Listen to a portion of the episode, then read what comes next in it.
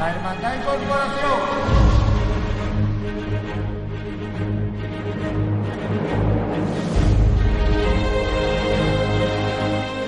Vamos a estar tres horas en la gloria. La gloria de la Virgen.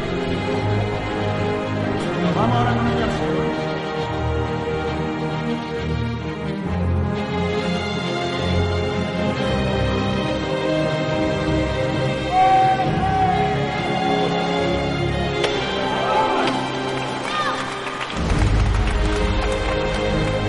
Lunes 12 de marzo del año del Señor 2012. Estamos en plena cuaresma, apenas a 14 días del pregón de la Semana Santa de Jaén, a 21 días caso de que el Domingo de Ramos eh, amanezca radiante en esta ciudad que espera con ansia estos días de pasión.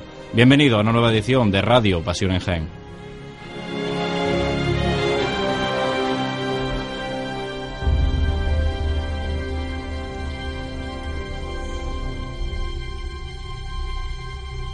Pues bien, somos gente de, de costumbre, de sana costumbre, y para no perderla, saludamos a nuestro contraguía particular en la radio, Manuel Jesús Negrillo. Manuel Jesús, buenas noches. Buenas noches, José Miguel. Bienvenido a esta nueva edición de Pasión en Jaén, que poquito nos queda, ¿eh? Qué poquito, 19 días para el Domingo de Ramos, qué ganas hay. Madre mía, qué, qué- qué nervios, qué, qué, qué- qué mariposilla ya en el estómago, ¿no? Sobre todo tú, ¿no? Que este domingo tenemos cita. ¿Y Tenemos eso? cita, ya lo contaré, ya lo contaré.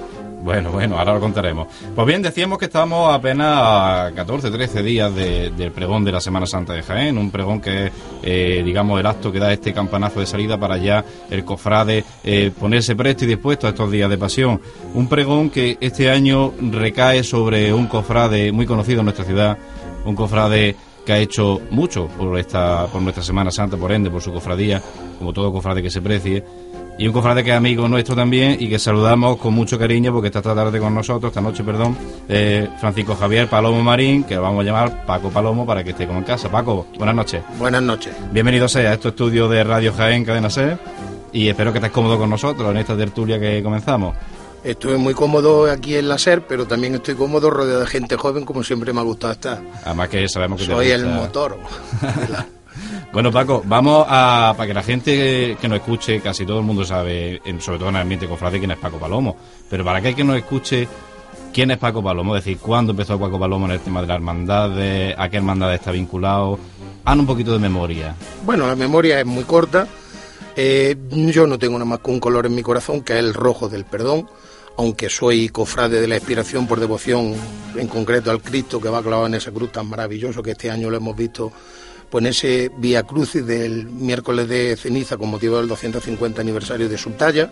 Luego también soy de la Buena Muerte, mi otra cofradía hermana que procesiona en la tarde noche del miércoles santo.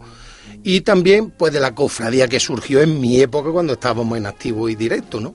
Que fue pues la del despojado y Nuestra Señora de la Amargura. Uy, Qué bonito es que un cofrade de- del, mar- del miércoles santo, como es Paco Palomo, de la, de la cofradía de- del perdón, de su cofradía, sea también cofrade de la otra cofradía del miércoles santo de la buena muerte. ¿Cómo, cómo se...? Porque la gente preguntará, bueno, este hombre no habrá hecho nunca estación de penitencia con la buena muerte. Así lo es, por desgracia nunca lo he hecho. Pero mm, me estás robando cosas del pregón.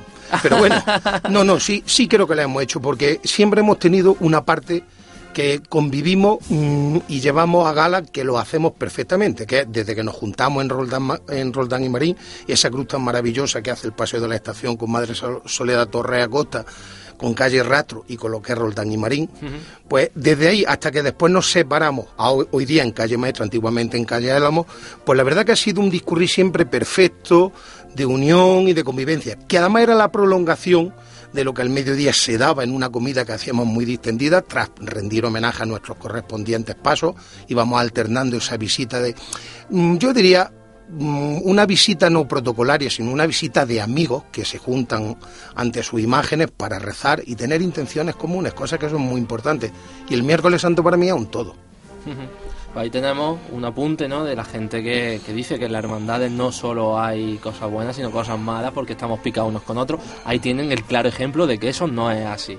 No, hay mucha gente que se cree que las hermandades tenemos que estar formadas por, por medios santos, ¿no? Que no, no tenemos nuestras cosas como humanos que somos. Eh, somos humanos, tenemos fallos y donde hay un grupo tan numeroso de personas tiene que haber siempre roce. Eso es, es normal, ¿no, Paco? Y además por eso hacemos penitencia. Pero de todas formas lo que yo sí quiero defender porque prueba de ello es quien está hoy sentado a esta mesa conmigo, creo que también vosotros sois, como dicen ahora mucho los rocieros, a los cuales también me acuerdo de ellos, pues variopintos, ¿no? Es decir, las cofradías, el cofrade auténtico no tiene, no lo limita el color de una túnica. Eh, yo creo que lo une el sentimiento, esa devoción a Cristo y a María. Indudablemente, pues luego cuando ya encima compartes trabajadera o compartes opiniones, ya ni os cuento, ¿no? ¿Qué sería de nosotros si solamente viviéramos exclusivamente la Semana Santa? Tenemos luego ahí, pues prácticamente 11 meses para seguir hablando de esto que tanto nos gusta y nos une, que nos une de verdad. Evidentemente una cosa que hacemos aquí en Radio Pasión en Jaén durante todo el año, pues hablar de, de, no solo de Semana Santa, sino de lo que en sí las cofradías y hermandades aportan a la sociedad jiennense. Vamos a centrarnos sobre todo ahora mismo, eh, como decía Paco, la persona de Paco. Paco, has pasado por mucha, digamos, cargo, por así decirlo, la hermandad del perdón, ¿no es así? Hasta llegar a ser hermano mayor hasta hace poquitos años. Sí, bueno, eh, la cofradía del perdón hay una frase acuñada que, que he hecho, desde llenar el botijo de agua hasta llevar la vara de hermano mayor. Pero creo que eso pasa en muchas generaciones y en muchos buenos cofrades por una sencilla razón. Porque la mejor forma de mandar en una cofradía es cuando tu ejemplo y tu trabajo sirve para que los demás tras de ti hagan lo que tú quieras que hagan. Si tú no eres capaz de hacerlo, si tú no eres capaz de dar ejemplo, creo que poca gente te seguiría. Y bueno, y una reflexión magnífica, pero también quiero saber, eh, ha ejercido de fabricano de perdón, ¿no es así? Sí, bueno, además, aunque tuve de compañero José Castillo, creo que fuimos los valientes, entre comillas, porque más que valientes fue atrevimiento, pues de empezar a utilizar ese paso sevillano mal llamado, es decir, con esa cadencia de, de, cadera sobre la trabajadera clásica de Jaén paralela a los dos hombros, ¿no? Hoy día las cofradías están evolucionando hacia el costal, el costal es una cosa muy loable porque además creo que es una forma de que, primero, es un trabajo perfecto del costalero, lo que pasa es que exige un aprendizaje y un acostumbrarse y el hacer un, ese morrillo famoso que estamos tan acostumbrados a ver en las estaciones de penitencia donde se carga con un costal y entonces claro una técnica mucho más depurada pero que indudablemente hoy día es lo que se está imponiendo a paso agigantado además está llamando a la juventud que esa nueva regeneración que necesitan las cofradías. Y luego pues ya te digo empecé por eso he llevado también a la Virgen de la Esperanza fui el creador del sistema de varales exteriores cuando se imponía el llamar gente como fuera y fue una forma más de que pudiéramos dar cabida a tanta gente como se quería en aquellos momentos, pues agregar a llevar paso. Es decir, hemos llegado a tener estilos como el Cristo del Amor a ruedas, el Perdón a hombros y la Virgen con varales exteriores tipo malagueña, hombros de trono, hermanos de trono, como queráis llamarlo. ¿Fue difícil, Paco, el, el cambio, cuando, cuando se dio el cambio de, del, ese pasito corto en, en el perdón? Sí, bueno, fue bastante difícil, como bastante difícil es todo lo que se emprende por primera vez, ¿no?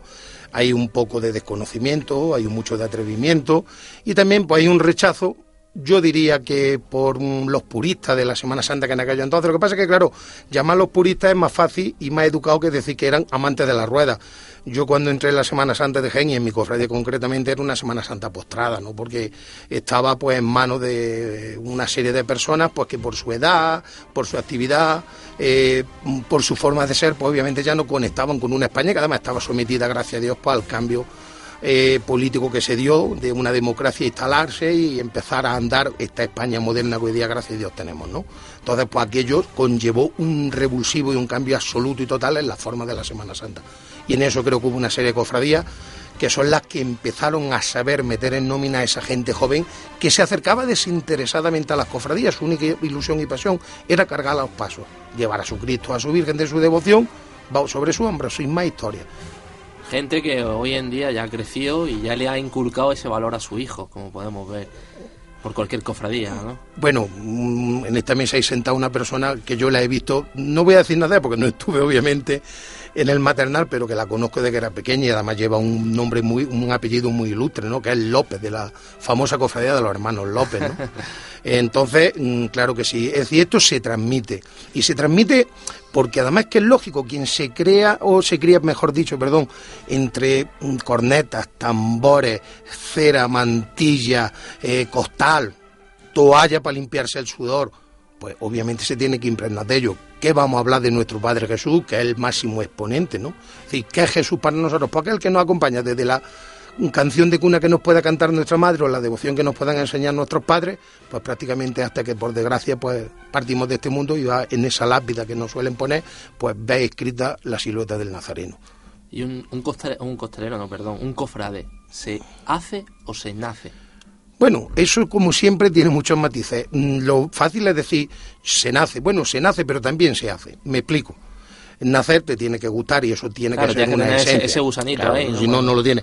Pero yo pienso que las cofradías con el dinamismo que tienen esto, en estos últimos años, creo que vamos a vivir otra segunda regeneración o metamorfosis de las cofradías en Jaén pues mm, eso se va matizando, se va aprendiendo, tú vas buscando tu línea, porque no siempre que entras en una cofradía encuentras lo que esperas encontrar, y si no tienes capacidad de tú, con tu gente o con tu capacidad de trabajo, cambiarla, pues tienes que buscar otros derroteros donde puedas dar rienda suelta a tu capacidad de trabajo. Claro. Bueno, vamos eh, a seguir hablando con, Paco, de, sobre todo también de recuerdos, y enfocaremos también a, un acto que, ya mismo lo tenemos, que es el pregón de Semana Santa. Eh, Francisco Palomo es el, pregonero de la Semana Santa de Jaén 2012. Comentaba Manuel Jesús eh, que siempre los cambios son difíciles, ¿no? Sobre todo en ese cambio, en esa aventura casi descabellada de, de cambiar la forma de andar al mal llamado, como tú bien has dicho, paso sevillano. Eh, yo supongo que quedaría hasta incluso para anécdotas de cosas que pasarían en, la calle o incluso en los comentarios, que muchas veces son bastante hirientes. Sevillano. Sevillano o cosas así por el estilo. O tirarte de la capa y decirte que esto no es Sevilla, que aquí se anda como el abuelo, el cual obviamente respeto muchísimo y desde aquí mando un abrazo fraternal a todos los promitentes que bajo ese canato hacen estación de penitencia en la madrugada, pero que cada uno tenemos derecho a buscar la seña de identidad obviamente quizás es una palabra que cabría dentro de lo que es el término marketing, ¿no? De buscar la gente para cargar nuestros pasos y si para ello tenemos que darle un estilo propio, pues lo que hemos hecho. Un estilo propio que siguió la hermandad eh, con los años, eh, afianzándolo en el paso de, Jesús del Perdón y que vendría después eh, siendo siendo tú hermano mayor de la cofradía con el paso del amor con ese nuevo canasto de, de, los talleres de, de caballeros. Bueno, es que ahí yo creo que hay una inflexión obviamente porque mm, los pasos de misterio, maravillosos pasos de misterio que ya teníamos en Jaén, me acuerdo por encima de todo del Calvario, de San Juan, pero creo que el amor mm, con esa vestimenta de tela que da ese gracejo cuando anda, esa movilidad del olivo, pues obviamente no hizo nada más que atraer lo que tenía que atraer, ¿no? Bajo sus varales bajo sus trabajaderas, ¿no? Una gente que se ha entregado Luego ha tenido la suerte de tener un capatace delante de su llamador maravilloso. Empiezo por Pedro Aceituna, al que nunca podré olvidar. Y como no, al que para mí hoy día, pues el maestro y el decano de los llamadores en Jaén, Juan, pues es Juan. Y cuando Juan hace y levanta ese llamador y lo deja caer sobre el yunque, el mundo se para y ahí se levanta el amor de Jaén. Un paso que que como decía se hizo los talleres de, de Caballero Farfán, si mal no recuerdo. Correcto. Y la verdad que recuerdo, Paco, eh, ese viaje que, hizo la hermandad, yo tuve la oportunidad de ir a los talleres, que estaba ese canasto casi en bruto, y ya veíamos nacer, eh, digamos, una forma distinta de paso procesional la Semana Santa de Jaén, que por entonces no estaba muy, muy, muy a la moda, por así decirlo.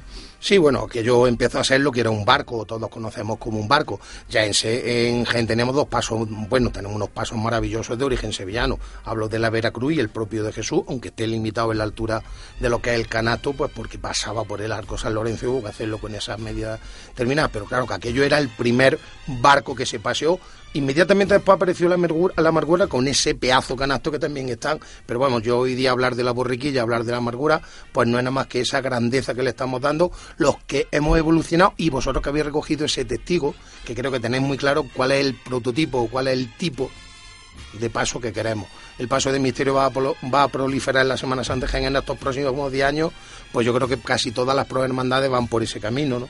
y obviamente pues las cofradías están haciendo evolucionar sus pasos pues hacia ese clasicismo de lo que es el paso de misterio.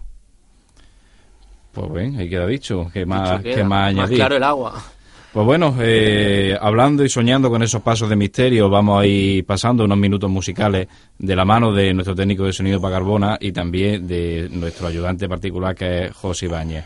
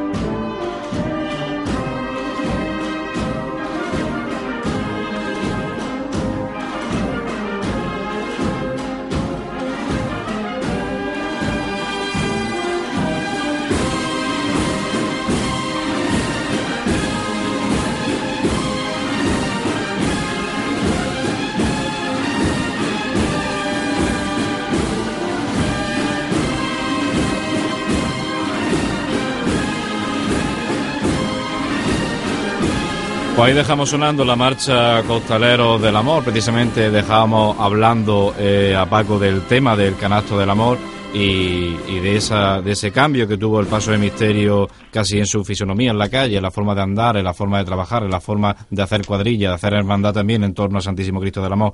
Y, juventud sobre todo que, se fue acercando a esa cofradía, juventud que se sigue acercando a las demás cofradías, juventud que ha el casi de nuestra Semana Santa, ¿no, Paco? Sí, bueno, además es que está claro que eso conlleva un esfuerzo que físicamente tiene como los futbolistas, que creo que sería el ejemplo más perfecto y que todo el mundo reconocería. Eh, lo que pasa es que nuestra cofradía, vosotros lo sabéis muy bien, que siempre ha estado vinculada con gente joven, y por eso creo que todavía tenemos un potencial muy grande. Yo el sábado asistía al ensayo con banda incluido del canasto de ensayo del Cristo del Amor, en el polígono que hay a la entrada por la carretera Granada y os puedo decir que había 200 personas entre familiares y críos, que es el ambiente que decíamos antes que va impregnando a los críos pequeños, ¿no? Porque eso los deja ellos atónitos. Y la verdad se ha dicho que es que si no tienes gente joven a tu alrededor, no tienes potencial humano. Tú podrás tener personas con mucho caché, podrán ser con recursos financieros altos, pero lo que no tiene es ese potencial humano que hoy día necesita una hermandad para echarse a la calle. Es que tú necesitas del orden entre cuadrillas y no puedes estar hablando de 400 a 500 personas. Si no cuentas con ese potencial humano de gente joven, que además vosotros se os da muy bien el transmitir el vía a que es fundamental en estas cosas, y hacer un sistema en el que podríamos llamar ficha de dominó, ¿no? Cuando se trepan, vais pasando y normalmente pues podéis eh, traernos gente que nosotros estamos muy limitados, porque yo puedo contactar con gente de mi edad que obviamente ya no están para meterse debajo de un canasto ni para hacer funciones de trabajo. Y eso hoy día, pues antiguamente en las cofradías que yo conocí, pues se pagaba. Hoy día, por desgracia, vamos, por gracia a Dios, no se tiene que pagar y por desgracia no se paga porque, hombre, hoy día como está la situación, sería conveniente poder pagarlo. Este año creo que la agrupación de cofradías tiene la maravillosa idea de reclutar del paro, del paro a la gente que van a formar pues la centuria romana. Me parece, pues como está la cosa, muy adecuado. Las cofradías hacen lo necesario por atraer a los jóvenes y cuando los cuando los atraen hacen lo necesario para conservarlos porque la, sensación es que no. Bueno, que eh, tú, mira, mm, ese tema es un tema que siempre mm, cada uno lo verá con el color del cristal con el que está mirando el tema de la juventud en las cofradías. Las cofradías son un mundo, pues, entre comillas, muy especial. ¿Por qué? Porque una cofradía que se precie tiene que guardar su esencia, su antropología, le manda a tener unos cánones serios, pero lo que sí está claro que al mundo de las cofradías, quitando la liturgia, quitando el boato y quitando todo lo que son la esencia propia de la estación de penitencia, tiene que ser un mundo muy abierto. Porque si yo quiero pescar siete peces y echo diez cañas, tendré más posibilidades que si quiero pescar siete y ocho dos cañas, ¿no? Tendré que echarla al menos tres veces cada una para pescarlo. Entonces, cuanto más gente tenga, ya eh, te lo he dicho antes, es que eso te va a fraguar a ti solo cuando tú te realmente te sientes identificado en el proyecto que lleva adelante. Además, yo lo tengo claro después de estar 32 años en Junta de Gobierno que va por generaciones. Cada generación toma un reto y si todos trabajan unidos, eso sí que el reto se consigue y luego ese testigo se irá pasando a otras generaciones. Ahora os toca a vosotros y vosotros tenéis que reivindicar el ser escuchado en las cofradías. Si las cofradías no quieren escuchar, mal camino tienen. Y sobre todo, lo más importante, fomentar los grupos jóvenes y los grupos infantiles. Los infantiles con catequesis y los jóvenes con formación, pero al fin y al cabo dentro del ambiente de la cofradía. Creo que ese es uno de los potenciales más grandes que tienen ahora mismo las hermandades. Y si los párrocos lo ven así, tendrán a su servicio otro potencial, vamos, inagotable. Claro, porque esa sería la segunda parte, eh, el trabajo por parte de las cofradías, pero luego también, digamos, no sé si decir la comprensión o, digamos, la valoración que nos hace la Iglesia y por ende cada párroco en particular de cada cofradía, ¿no?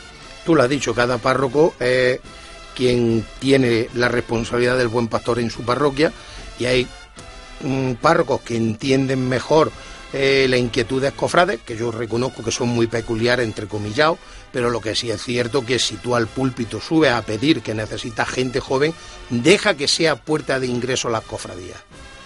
Yo creo que ya es un tópico hablar en la Semana Santa Jaén que ya tenemos curas que fueron cofrades y ahora están eh, no solo ya en el seminario, sino que eh, están como curas en parroquia y tal, ¿no? Pero lo que sí es cierto que ahí hay un potencial, que tú puedes ir programando junto con tu Junta de Gobierno y el vocal de formación un camino muy determinado, con un respeto mutuo, con una clara tendencia de que el párroco tiene que velar porque eso no sea algo descafeinado, pero que aunque sean para 15 merece la pena. Si quién tiene por desgracia hoy día 15 jóvenes sentados para darle una charla de formación. Poquita gente. Claro, pues eso lo tenemos en las cofradías. Yo asistía el año pasado a una charla que me invitaron en Joder y había 118 personas y la edad media, metiéndome a mí y a mi mujer, no superaría los 20 años.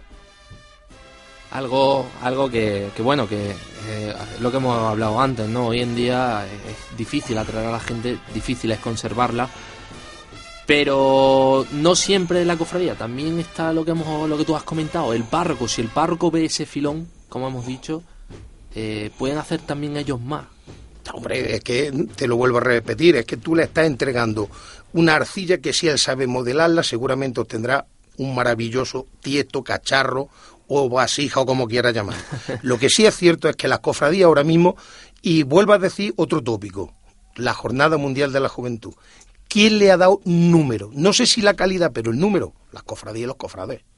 Vamos, la Que sí, que todo es matizable, si todo es matizable. Claro, claro. Claro, y se le puede pedir mucha esencia, pero muchos son los llamados y pocos los elegidos.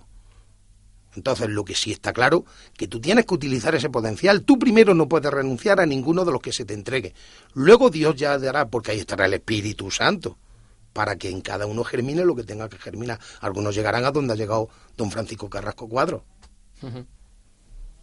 Hemos hablado antes de, de eso, ¿no? De, de Paco, Paco Palomo y, y, su, y sus jóvenes, ¿no? Su, lo unía que está con la juventud. Eh, Paco estuvo durante la época que, se fundó el Grupo Joven como, como miembro de Junta de Gobierno y como, eh, como coordinador o como gobernador de tu cofradía, como hermano mayor, creaste un grupo, un grupo infantil. Correcto, el grupo joven lo creó Juanjo Romero y en mi mandato pues se hizo el grupo infantil. Y ya Joaquín pues mm, perpetuó ambos grupos, pero el grupo joven es muy especial y además yo le tengo mucho cariño porque ahí fue donde empezaron los que ahora son eh, dirigentes en otras cofradías, porque claro, como hemos dicho antes, no todo el mundo fragua, cuaja o sus aspiraciones son las que le puede dar la cofradía del perdón. Y hoy día, pues la verdad que tenemos mucha gente atomizada, pero su inicio, eh, su tallado primero, el saber desbastar esa El molde, pieza, el molde. efectivamente, eh, partió en el grupo joven del perdón, cosa de la que nos tenemos que sentir muy orgullosos, pero creo que hoy día todas las cofradías que se, pre- mm, que se precien en Jaén tienen su grupo joven y lo están haciendo maravillosamente. Y además, insisto, esto no es adoraros eh, el oído a porque seáis jóvenes, es que sin juventud las cofradías están muy limitadas. Y os lo dice uno que las recogió como testigo cuando estaban, eran cofradías de familia. Y eran de familia no porque fuera el título o el nombre de quienes la apadrinaban, sino porque estaban limitados los personajes Claro, de esa familia. Claro, claro. Si tenías 18 sobrinos, como pasaba con los López, tenías 22 de potencial. Pero si tenías cuatro hijos, tenías nada más que cuatro. Hoy día, gracias a Dios, las cofradías pienso. se han abierto un poquito. y además eso sí. hubo un momento en que fue a través de los grupos que formaban los cuerpos de costaleros. Yo me acuerdo de una reunión que tuvimos eh, los que en aquello entonces empezábamos como costaleros, en mi caso concretamente yo asistí por el perdón, pero yo era costalero de la expiración, claro, y resulta que cuando allí nos vieron, los que nos vieron dijeron, tate, aquí hay palabras mayores, estos no son los que nosotros no esperábamos, que se esperaban encontrar gente de 50 o 60 años, no, estábamos gente de 25 o 30 años, los que nos metíamos debajo de los canastos. Claro, lo que en aquel, en aquel momento, bueno, y en este hoy en día, tienen la fuerza necesaria para aguantar una procesión. Efectivamente. Y sobre todo que tenéis una entrega muy determinada, el sacrificio. eh, El tiempo, el tiempo Sí, también. pero el sacrificio. Hay quien tiene tiempo y no se sacrifica. Hoy en día la- la gente joven. La juventud ya casi que estamos también limitados de tiempo, casi casi igual o más que la, la gente más mayor, ¿no? Porque el tema no estamos metidos, sobre todo nosotros, que estamos súper empleados esta cuaresma, con, labor de información cofrade, pero bueno, lo hacemos con mucho cariño y mucha dedicación. Hay un tema que siempre, o casi siempre, tratamos en esta radio cuando viene un invitado y que a mí particularmente, como no como eh, locutor de radio aficionado, sino como José Miguel, como cofrade, me interesa saber, y es el tema de la estación de penitencia de la catedral y qué opina Paco Palomo sobre su viabilidad o no. Pues creo que opinaré lo que ha dicho todo el mundo en estos micrófonos seguro. Hombre, que por descontado que la catedral debería de ser, porque además sería una forma de darle esa seriedad y sentido a la estación de penitencia. Tiene sentido porque obviamente partimos de un templo, vamos en oración, vamos mm, venerando a nuestras imágenes. Pero creo que el paso por la catedral y concretamente la veneración del Santo Rostro, que fue el motivo principal y la, eh, bula con la que se empezó a hacer eh, pues la magnificencia de la catedral y todos sus cultos y tal, pues sería muy interesante recuperarlo. Además, ahora micrófono cerrado y entrecomillado, también sería una forma de que el Cabildo recaudara un dinero muy, muy necesario para la, para la conservación de esa magnífica catedral que tenemos, pues si como se hace en otras ciudades de Andalucía, pues el paso fuera restringido con tus correspondientes eh, sillas con tu abono y allí pues dentro con un control de una eh, vigilancia jurada y tal y cual, pues se pudiera acceder limitadamente. Sería algo estupendo. Fíjate que incluso sería bueno hasta para lo que ahora se está viendo mucho en las noticias, ¿no? que es la vuelta a intentar que la catedral forme parte del, como patrimonio de la humanidad. Sí, además saltaba a la, a la palestra pública prácticamente hoy, lo que es la noticia de, de la inclusión para el expediente de la UNESCO, ¿no?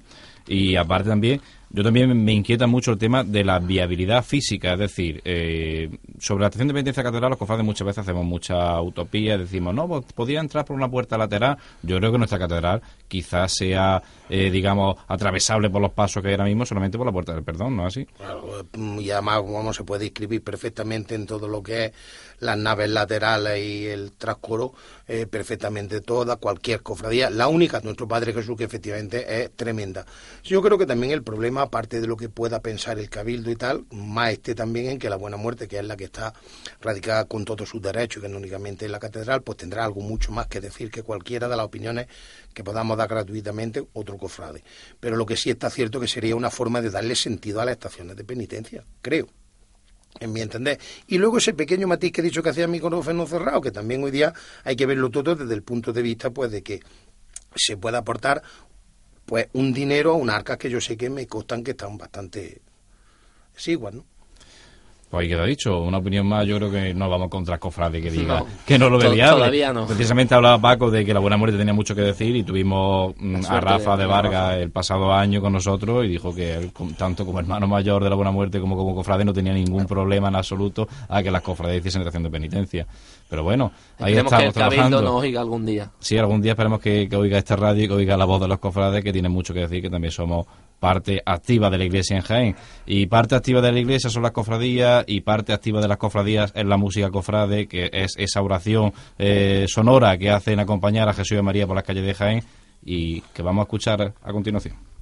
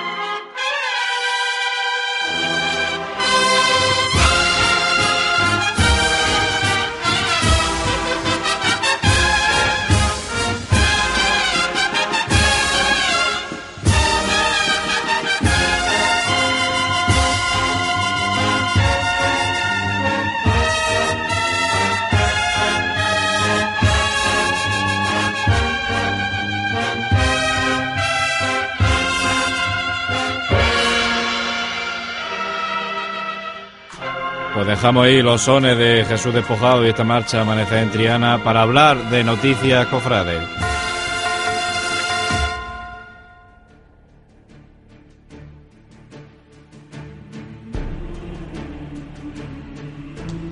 Y noticias cofrades, trae Manuel Jesús como siempre.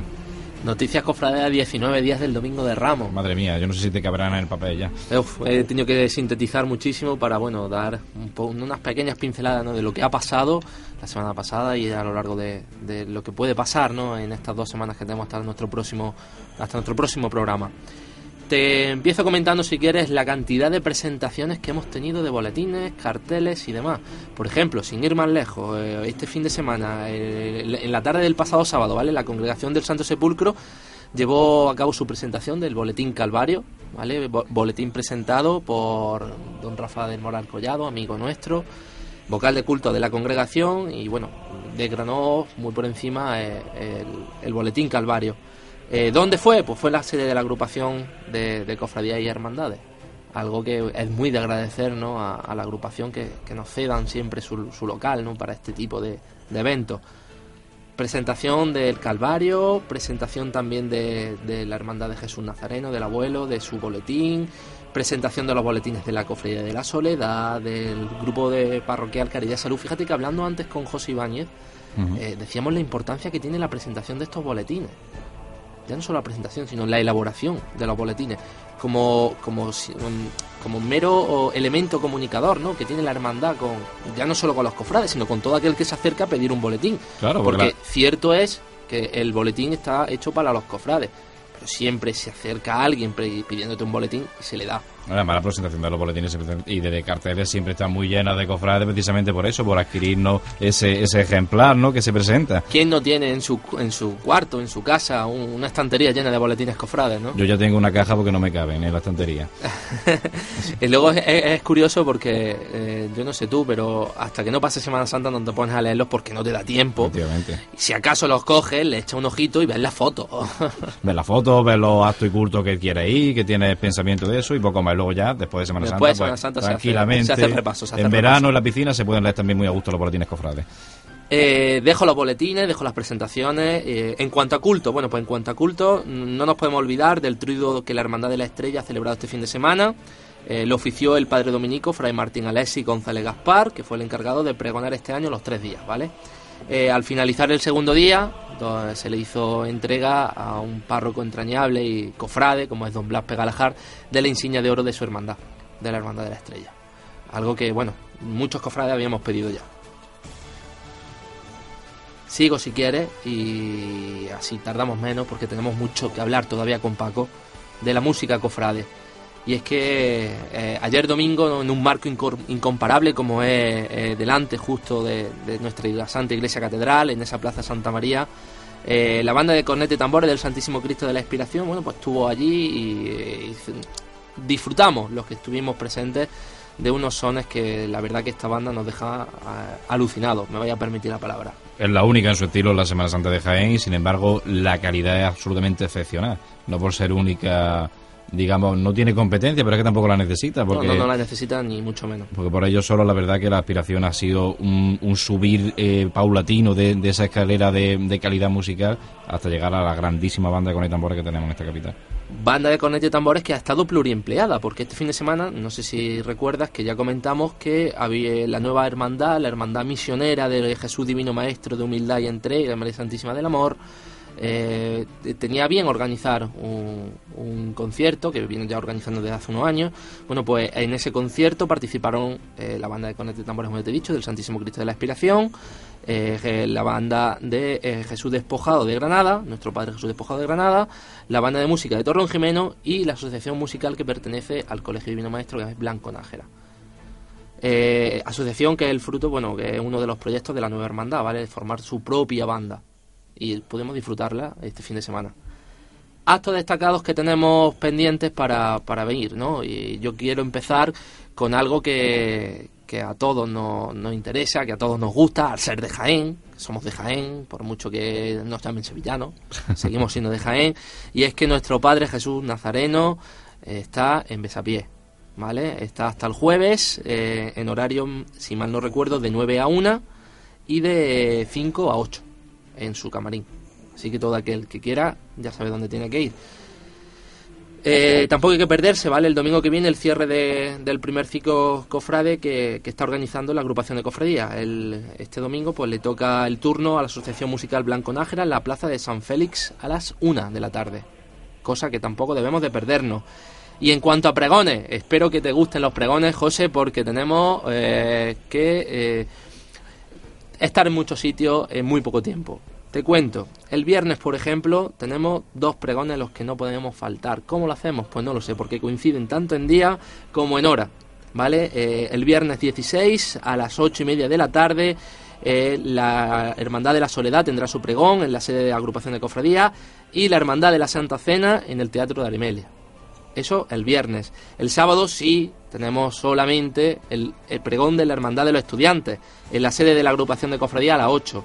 Y el domingo, ya que te voy a contar a ti que no sepas, y Madre mía. es lo que hablábamos en el principio, el domingo tenemos el pregón de la estrella en el Teatro de Arimelia a las 12 menos cuarto, que lo da nuestro buen amigo don Ramón Molina Navarrete. El domingo también eh, el pregón de la amargura en la sede de agrupación del cofradía a las 12 y cuarto y a las 12 y media a las doce y media te ríes porque sabes lo que hay. El pregón de la borriquilla. ¿Quién lo da? Pues lo da nuestro, nuestro buen amigo, nuestro cofrade, nuestro capataz, nuestro presentador, como queráis llamarlo, lo da José Miguel Jiménez Aguilar en el Centro Cultural Miguel Castillejo a las doce y media. ¿Cómo llega el pregón? Pues bueno, ahí está. Eh, yo lo estoy, lo he hecho, lo estoy haciendo, dejaremos a la incógnita. con muchísimo cariño, con todo lo que es mi bagaje cofrade desde que ingresé a la Hermandad de la Borriquilla apenas con 16 años y ya tengo 32. O sea que, aunque sea un poquito y aunque siga siendo joven, pues la verdad que algo tengo que contar y un pregón para cofrades, para los Bueno. cofrades de la Hermandad. Dejémoslo ahí, invitamos a todo el mundo que quiera, ya saben, el domingo a las doce y media en el Centro Cultural Miguel Castillejo. José Miguel, pues podremos disfrutar. En el Infanta Leonor. Infante Leonor. Bueno, pues, 12 y media en el Teatro Infante Leonor. Que no sepa dónde Sala pregón. bueno, y acabo costumbre, rápido. la costumbre. La costumbre, la costumbre. Eh, acabo rápido. La agrupación de cofradía, ¿vale? Que algo que, que es muy novedoso, que no estábamos acostumbrados y que nos llevamos una grata sorpresa la semana pasada, que fue cuando se inauguró, como es la venta de abonos de las sillas por internet. Algo que para, la- para la gente que, que viene de fuera, pues le va a valer muchísimo. Fíjate que por 30 euros se pueden comprar un abono en- carrera oficial. ¿Cómo pueden acceder? Pues accediendo a la página web de la agrupación de cofradías, encontramos un enlace de venta de abono, allí acceden y desde allí compran el abono que esté, que esté libre, sin tener que personarse aquí, sin tener que, que perder tiempo buscando las sedes, directamente por internet lo pueden hacer todo hoy en día. Pues nada, esa es la facilidad que nos da las nuevas tecnologías. Eh, nuestras nuevas tecnologías nos trae la radio en pasionengen.com, nos trae también a través de la aplicación TuneIn eh, el escucho de esta radio de, de Jaén también. Nos traen de la mano de la agrupación de cofradía el poder hacer esa solicitud de silla. Fíjate que no he hablado del pregón de Semana Santa. Ahora no hablará Paco. Nos hablará Paco de él. Mientras tanto, vamos a escuchar la marcha entrada en Jerusalén.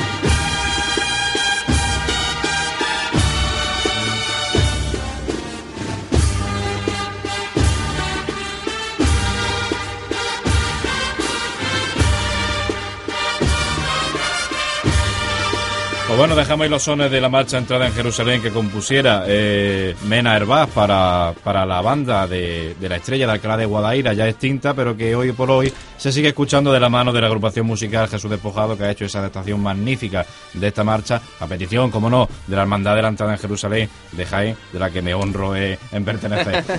Tirando para casa. ¿Cómo barremos para que casa? No suelo hacerlo, bien lo sabe, pero no sé, hoy estoy de color azul y blanco un poquito subido. Eh, seguimos con Paco, con su color rojo, verde esperanza, rojo perdón, azul amor. Eh, supongo que estará muy pintado de estos colores el pregón de la Semana Santa, ¿no? Bueno, sí, hombre, te he dicho que eso es lo que tira, ¿no?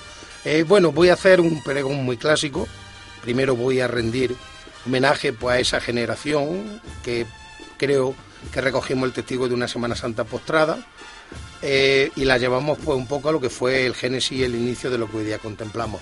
Luego voy a hacer, como no, un poco un semblante de lo que es el ambiente de periferia de la Semana Santa, como son los comercios, muchas cosas por desgracia hoy día desaparecidos, pero creo que tienen ese sabor rancio que tiene que tener las cofradías, ¿no? Como el olor de la naftalina cuando conserva las túnicas y lo abre la fabricanía por primera vez, pues esa misma esencia es la que quisiera destacar en el pregón sobre ese tipo de personajes o de entidades que han estado en la periferia propiamente de lo que es la Semana Santa y luego un recorrido muy clásico por lo que es la, cada una de las hermandades, acordándome siempre de la época en que yo era un crío, un zagalón, que podríamos decir, y como no, pues mis últimas vivencias dentro de ellas. Y cómo las veo yo y qué trayectoria las veo, ¿no? Porque claro, esto está siendo cada día pues más cambiante, gracias a Dios, en el sentido de que las cofradías pues cada día tienen más actividad, tienen más actos, tienen mucha más predicación que tenían antiguamente. Ya el famoso tópico de que solamente nos acordamos de los santos para sacarlos a la calle, eso es tan Gracias a. Dios, gracias a Dios, ya se ha quedado. Efectivamente, las cofradías están llenas de vida. Y esa vida, aunque no tenga proyección el resto del año, porque parece ser que, obviamente pues no es lógico que en los medios estuviéramos todo el día tratando de ello, pero vosotros que estáis como yo medio en el mundillo sabéis que hay veces que ya necesitamos un año que tenga más de 365 días. Vaya que sí. Y más de 365 días, sobre todo para hacer más y abarcar más de lo que quisiéramos. Y sintetizar toda la vida de, un cofrade o toda la vida cofrade, por así decirlo, de las cofradías de Jaén en, en poco, en una, escasa una hora, un poquito menos que dar el pregón. Yo creo que, que es difícil, te lo digo por la experiencia. Imagínate, yo he estado hablando con él, me ha dicho que, bueno, ha dicho antes que lleva 32 años en la Junta de Gobierno como miembro activo, pero lleva desde los cuatro siendo cofrade. Imagínate lo que será trasladar eh, esa cantidad de años a, a un pregón. Es que tiene que ser sintetizado al máximo. Es difícil escribir un pregón.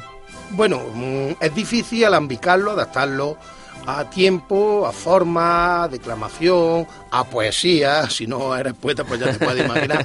No, pero yo creo, mm, antes lo has dicho tú, yo creo que cuando tú escribes lo que has vivido, hombre, si tienes una mente, pues más o menos que donde tengas claro lo que estás diciendo, te debe de sobrar muchísimo.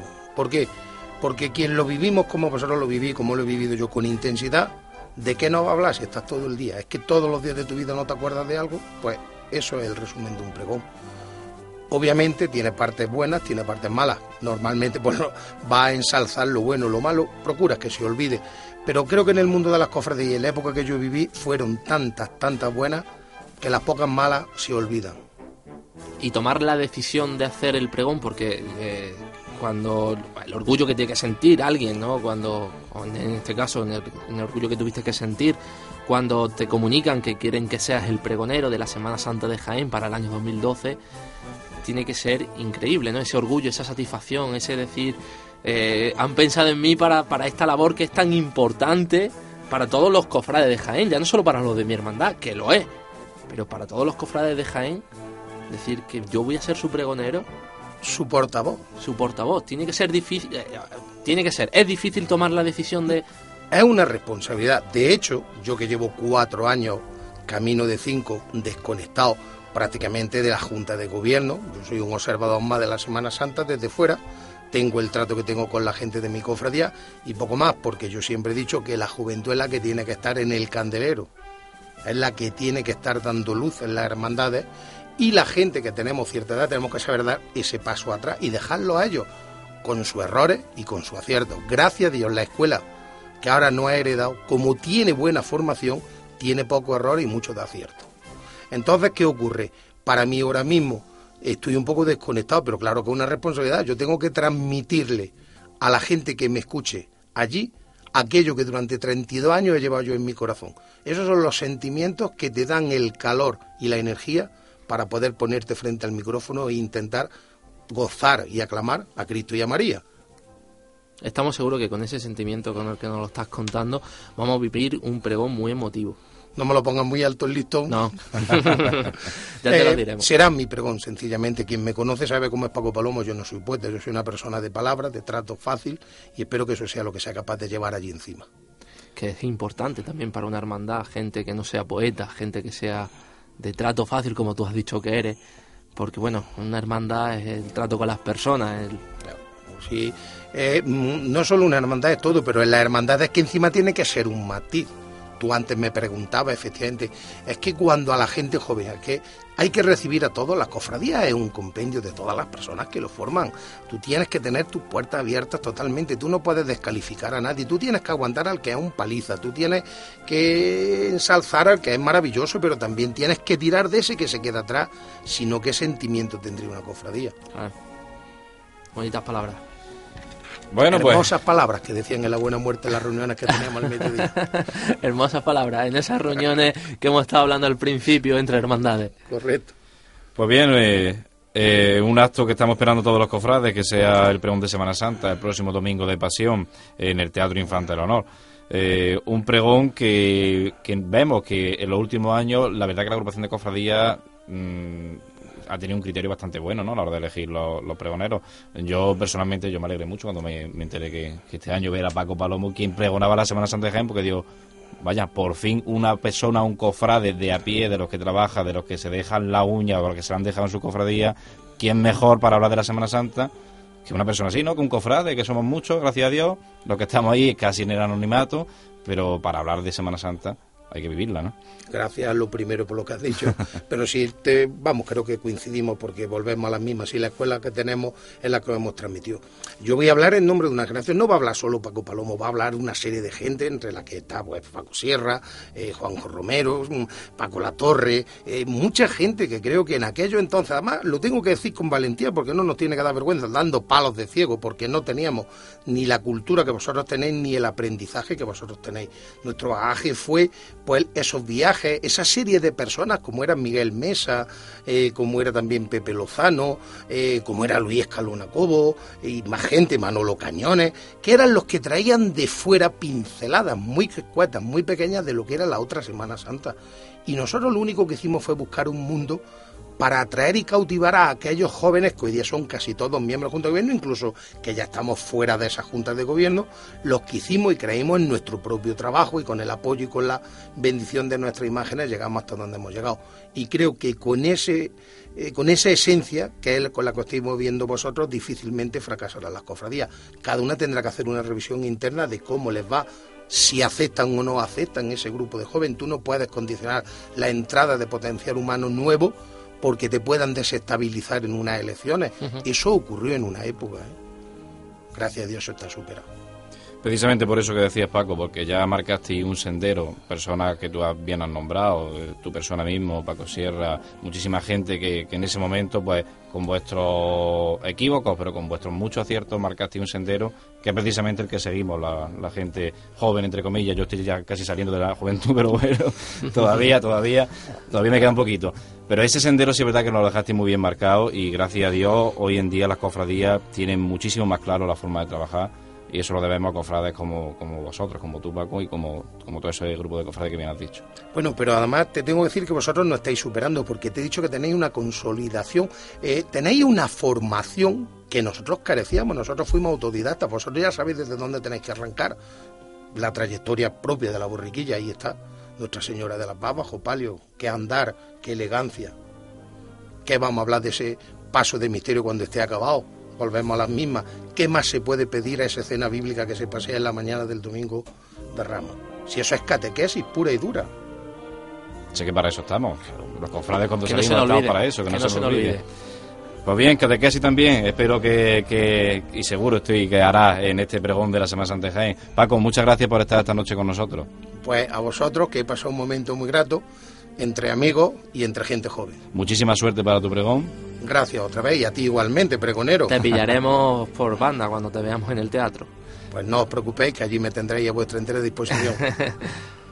Pues bien, va sonando nuestra sintonía de cierre. Se nos ha hecho esta hora voladísima. Mm, Vamos, se nos ha hecho. Se nos ha pasado ame- rápida, Muy rápida, amena, rápida. muy amena. Hemos estado muy a gusto con, con Paco. Y bueno, hay que deciros que ya nos queda un poquito para, para estar metidos en el lío. 19 días contando hacia atrás. Pues nada, contando hacia atrás nos quedamos. Muchas gracias, Manolo. Gracias a la gente que de verdad está con nosotros, gente que nos oye, gente que entra en la página web, gente que nos sigue, gente que está pendiente de todos nuestros proyectos, que lo hay y muchos. Ya sorprenderemos por ahí con, con nuestra aparición televisiva. Lo dejamos al aire todavía, ya que la gente siga la página y se entere. Nuestra ojera nos está contando y sobre todo a nuestro compañero José Ibáñez que, sin él nada de esto sería posible, que quede muy claro. Que los cuatro zancos se posen en el suelo a la espera que este canasto se suba al cielo al toque del martillo, igual que se levantan los micrófonos de Radio Pasión en Jaén para estar con ustedes, cofrades. Gracias por escucharnos y buenas noches.